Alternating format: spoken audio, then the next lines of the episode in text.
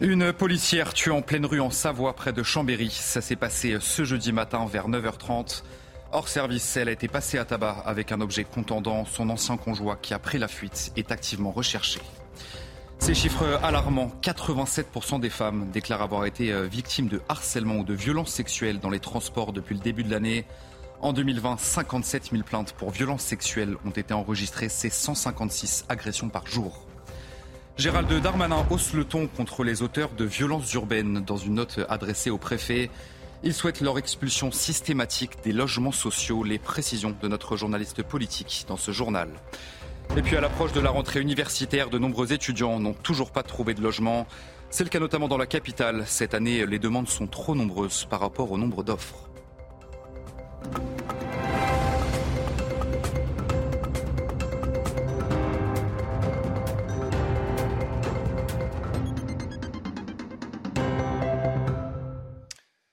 Bonsoir à tous, très heureux de vous retrouver sur CNews pour l'édition de la nuit. Les faits se sont donc produits euh, vers 9h30 ce jeudi matin. Une fonctionnaire de police a été tuée en pleine rue dans un petit village près de Chambéry. La policière, qui n'était ni en service ni en uniforme, a été passée à tabac avec un objet contendant. Son ancien conjoint, déjà connu pour des faits de violence, est activement recherché. Les précisions de notre envoyé spécial sur place, Célia Barotte. Selon les informations transmises par le procureur de la République de Chambéry, l'arme utilisée à l'encontre de Karen, 42 ans, était de type machette pour rechercher euh, l'ancien mari suspecté.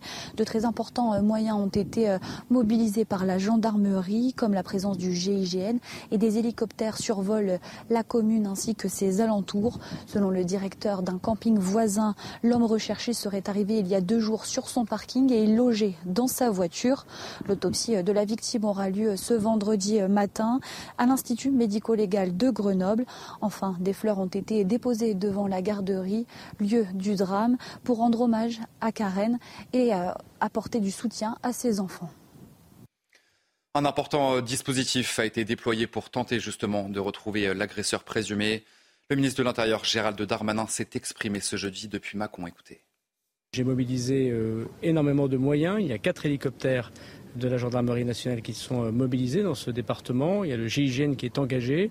Des moyens exceptionnels sont là, évidemment, pour euh, retrouver l'auteur ou l'auteur présumé. Et je sais que dans les prochaines heures, prochains jours, je fais confiance aux gendarmes pour retrouver cet auteur et, qu'on puisse euh, le confondre devant la justice. C'est un, drame évidemment ignoble. Il ne nous apparaît pas que c'est en sa qualité de policière qu'elle est manifestement, qu'elle a manifestement été victime, même si évidemment je veux avoir une pensée pour ses collègues une nouvelle fois et et euh, dire toute la tristesse que nous avons, d'abord devant la mort, la mort d'une femme, euh, mais aussi euh, de quelqu'un du ministère de l'Intérieur.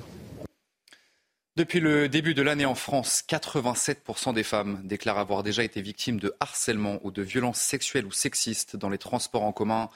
Selon une note de la préfecture de police de Paris, eh bien 57 000 plaintes pour violences sexuelles ont été enregistrées en 2020. C'est 156 agressions par jour. Mathilde Ibanez avec Charles Baget. Prendre les transports en commun, un vrai calvaire pour de nombreuses femmes. Chaque jour, elles sont des centaines à subir des agressions sexuelles.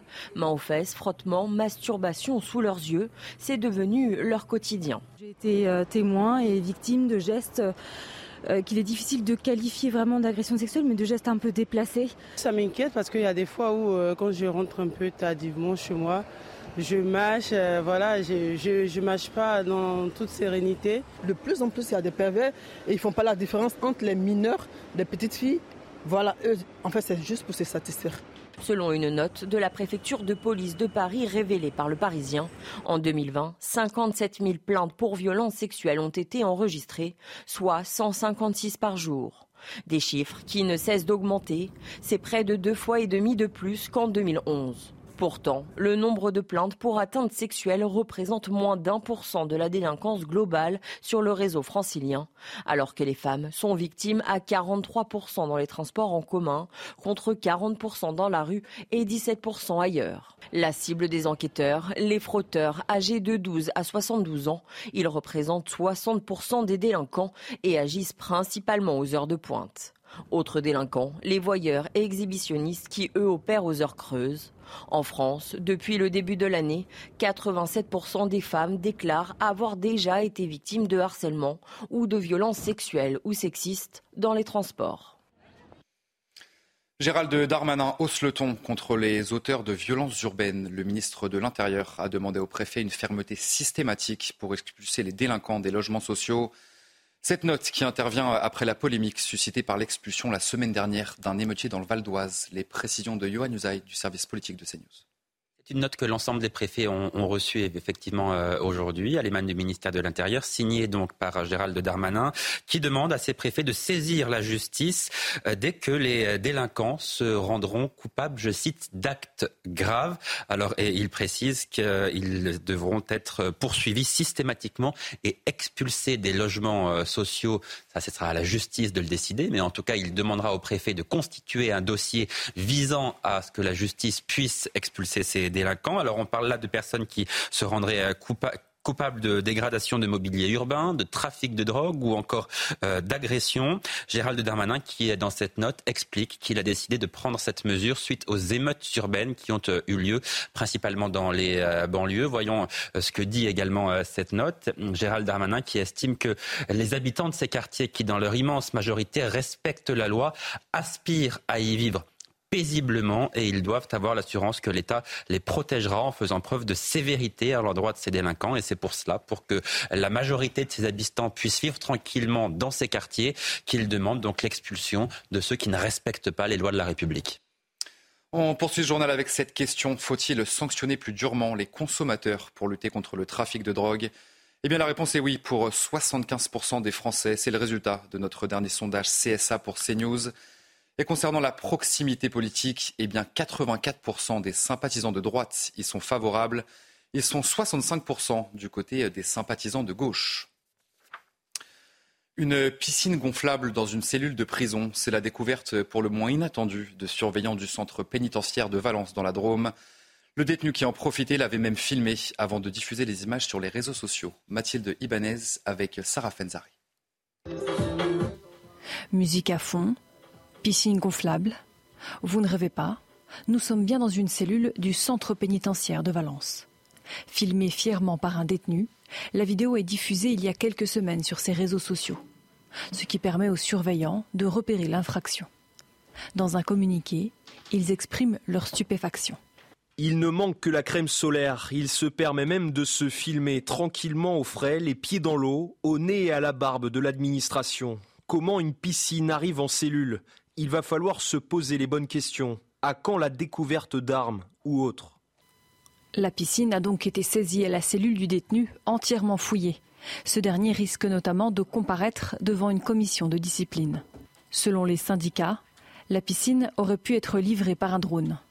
Depuis le début de l'année, les drones survolent les murs d'enceinte pour livrer toutes sortes d'objets aux détenus, comme l'explique ce représentant de Force ouvrière Justice. On a aussi euh, les téléphones portables. Il faut rappeler que les téléphones portables euh, permettent la préparation de, 100% des évasions. Ça permet aussi de continuer de gérer le trafic de stupéfiants ou c'est un réseau de proxénétisme.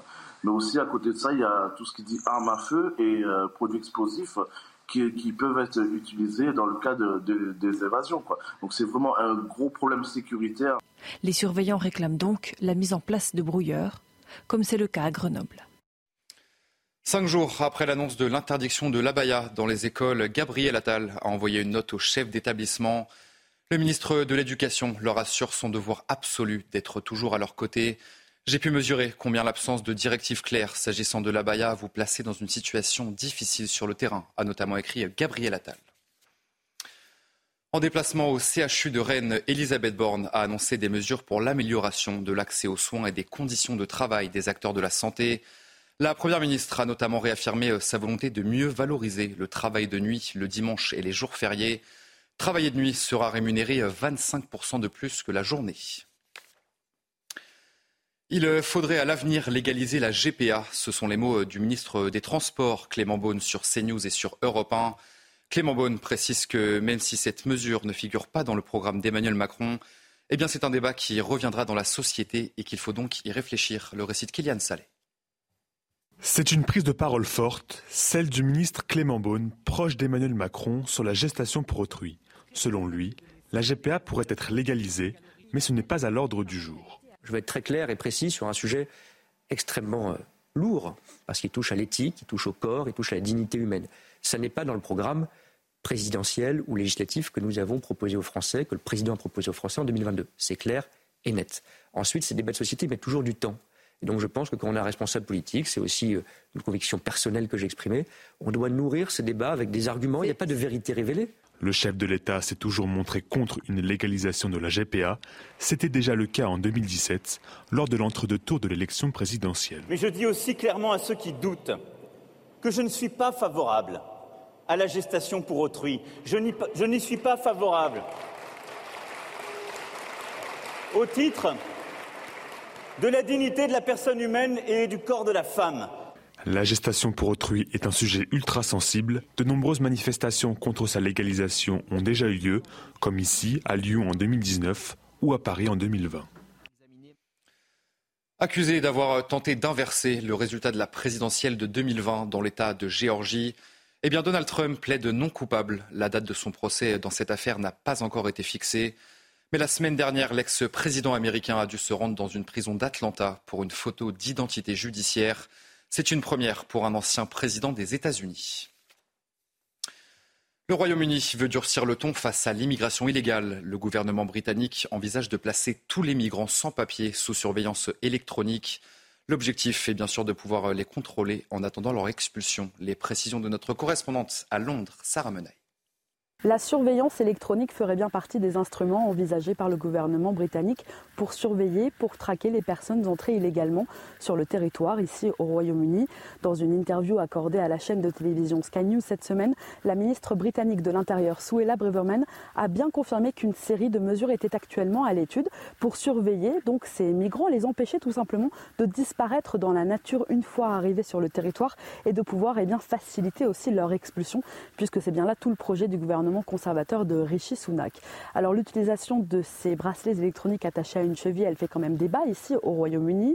L'administration britannique aurait émis quelques réserves, notamment en raison de leur coût. C'est une opération qui pourrait coûter très cher au gouvernement britannique, mais en raison aussi des associations de défense des droits de l'homme, puisque c'est une opération qui, en tout cas à court terme ici au Royaume-Uni, paraît difficilement envisageable pour l'instant.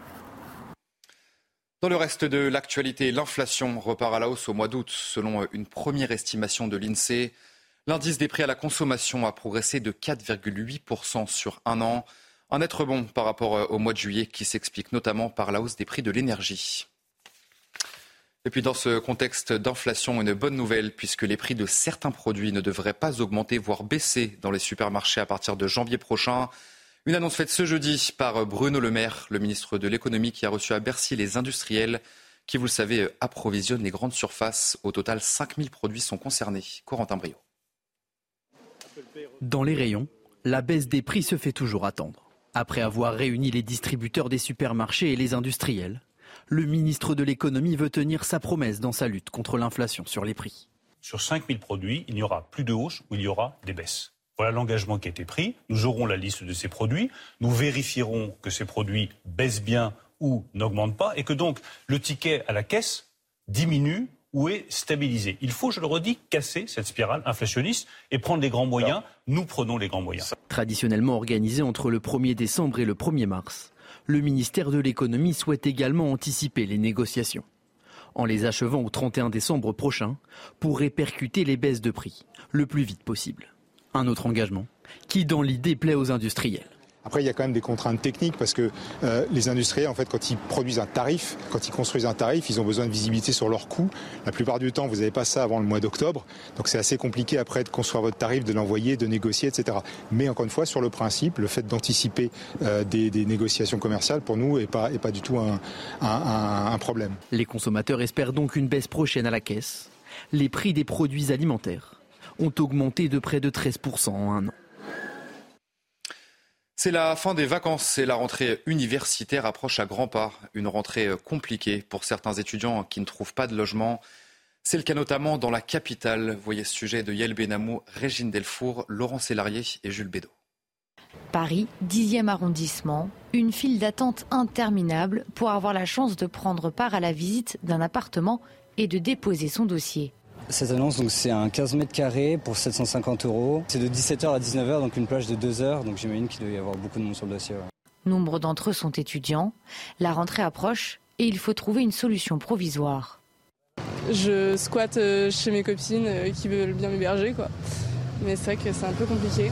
Chaque matin, je me réveille, j'actualise. Vous savez, il y, a les, il y a les sortes d'alertes et j'ai envoyé, bah, je pense, en tout depuis un mois, plus de, sans rire, je pense, 200 messages. Pour mettre toutes les chances de votre côté, cette plateforme immobilière donne quelques conseils. Il faut aussi regarder si vous avez le droit à des aides, parce que ça, ça va vous permettre d'avoir une meilleure, un meilleur revenu affiché.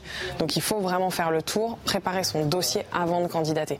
Si vous candidatez avant d'avoir fait ça, c'est exactement comme si vous postuliez à des offres d'emploi sans avoir fait de CV. C'est une perte de temps. Actuellement, d'après particulier à particulier, les jeunes ne libèrent pas leurs biens loués, car avec l'augmentation des taux d'intérêt et les difficultés d'accès au crédit, ils n'achètent plus. Allez, vous restez avec nous sur CNews tout de suite, votre journal des sports. Un journal des sports très chargé cette nuit. On va parler football de l'équipe de France. On va parler aussi du tirage de la Ligue des Champions qui a eu lieu ce jeudi après-midi. On parlera aussi bien sûr de l'US Open avec des bonnes nouvelles côté français, la qualification d'Arthur Hinderknecht et de Clara Burel. Vous restez avec nous, générique, votre journal des sports. Et on démarre ce journal des sports avec l'équipe de France de football. Didier Deschamps a dévoilé ce jeudi euh, la liste des 23 qui affronteront l'Irlande et l'Allemagne les 7 et 12 septembre prochains. Pas de N'Golo Kanté ni de Paul Pogba, mais un retour à noter, celui de Lucas Hernandez. Neuf mois après sa grave blessure euh, subie lors du mondial au Qatar. La liste en détail avec Romain Favry. C'est devenu un classique pour Didier Deschamps, effectuer sa rentrée au siège de la Fédération française de football, sa douzième saison et aucune nouveauté. La principale interrogation concernait la présence ou non d'Engolo Kanté, qui a rejoint le championnat saoudien. Euh, évidemment, NG, c'est NG, avec le vécu qu'il a euh, avec nous. Euh, pour moi, NG reste sélectionnable. Kanté absent, tout comme Paul Pogba qui devra enchaîner avec la Juve avant d'espérer un retour. C'est le début d'une d'une route qui est encore forcément longue par rapport à l'année dernière qui a été euh, blanche pour lui. Au rang des retours, justement, Lucas Hernandez, gravement blessé au genou lors de la dernière Coupe du Monde au Qatar. Un footballeur de haut niveau qui est habitué, qui était avec nous depuis euh, un bon moment, avec euh, son tempérament de, combattant. Le néo-parisien retrouvera ses coéquipiers, Bappé et Dembélé en attendant Randall Colomwani qui acclamait haut et fort son envie de rejoindre le PSG. Moussa Diaby qui aurait pu profiter de la blessure de Christopher Nkunku n'est pas présent. Deux joueurs de première ligue font leur retour. Boubacar Camara, le milieu de terrain des Villans, ainsi que William Saliba, le défenseur d'Arsenal. Rendez-vous le 7 septembre au Parc des Princes face à l'Irlande pour la suite de l'aventure qui doit mener les Bleus à l'Euro 2024. Allez, on enchaîne avec euh, de la Ligue des Champions et malgré une place dans le chapeau 1, eh bien le PSG n'a pas été épargné. Les champions de France héritent du Borussia Dortmund, de Newcastle et de l'AC Milan, demi-finalistes la saison passée. Un tirage compliqué également pour les Lensois. Les 100 et or euh, défieront les vice-champions d'Angleterre Arsenal ainsi que le FC Séville, vainqueur de l'Europa League l'an dernier. Le PSV Eindhoven complète le groupe. Une poule difficile, mais les nordistes croient en leur chance, à l'image du coach Franck Hez. On va l'écouter ensemble. Toutes les équipes de ce groupe, finalement, euh, dont on fait partie, peuvent avoir, euh, au moment où on se parle, en tout cas, tous les espoirs. Et, même si euh, on peut tous penser qu'Arsenal a un temps d'avance sur, sur les trois autres, mais euh, je pense que ça reste un groupe euh, qui est ouvert. Le groupe de la mort, donc, pour le Paris Saint-Germain, mais qui pourra compter sur euh, un nouveau renfort, puisque le club de la capitale a officialisé ce jeudi la signature de Bradley Barcola, l'international espoir âgé de 20 ans. Arrivé en provenance de l'Olympique lyonnais, il s'est engagé jusqu'en 2028 avec les champions de France. Le montant de ce transfert est estimé à 50 millions d'euros, bonus compris. Allez, on passe au cyclisme dans ce journal des sports avec la sixième étape du Tour d'Espagne et la sensation Lenny Martinez. Deuxième de l'étape, derrière l'Américain Kuss, le Français s'est emparé du maillot rouge de leader. Un exploit pour le natif de Cannes, 20 ans, passé pro en début de saison et qui dispute son premier grand tour. Une étape également marquée par le coup de force de Jumbo Visma, outre la victoire de Kuss. Roglic et Vingegaard ont frappé fort en distançant les autres favoris, notamment le tenant du titre, Evenpool, relégué à 32 secondes. Et on termine ce journal des sports avec un mot de l'US Open et la qualification d'Arthur Rinderknecht pour le troisième tour du tournoi. Leverroy menait 2-7 à 0 face à Matteo Berrettini avant que ce dernier n'abandonne, touché à la cheville. C'est une première pour Rinderknecht, le 73e joueur mondial, n'avait jamais atteint le troisième tour d'un tournoi du Grand Chelem. Et puis un petit peu plus tôt, Clara Burel avait signé l'un des exploits du jour chez les dames. La dernière tricolore engagée à New York s'est qualifiée pour le troisième tour en surclassant Carolina Pliskova. Un succès facile en deux petits sets, 6-4, 6-2 face à une ancienne numéro 1 mondiale. La Rennaise de 22 ans fait mieux que sauver l'honneur et s'offre l'un des plus beaux succès de sa tout jeune carrière. Allez, vous euh, restez bien avec nous sur CNews. On se retrouve dans un instant pour un prochain journal. Une policière tuée en pleine rue en Savoie près de Chambéry. Ça s'est passé ce jeudi matin vers 9h30. Hors service, elle a été passée à tabac avec un objet contendant. Son ancien conjoint qui a pris la fuite est toujours activement recherché. On en parle dans un instant dans notre prochain journal. Bonne nuit à toutes et à tous sur CNews. Retrouvez tous nos programmes et plus sur cnews.fr.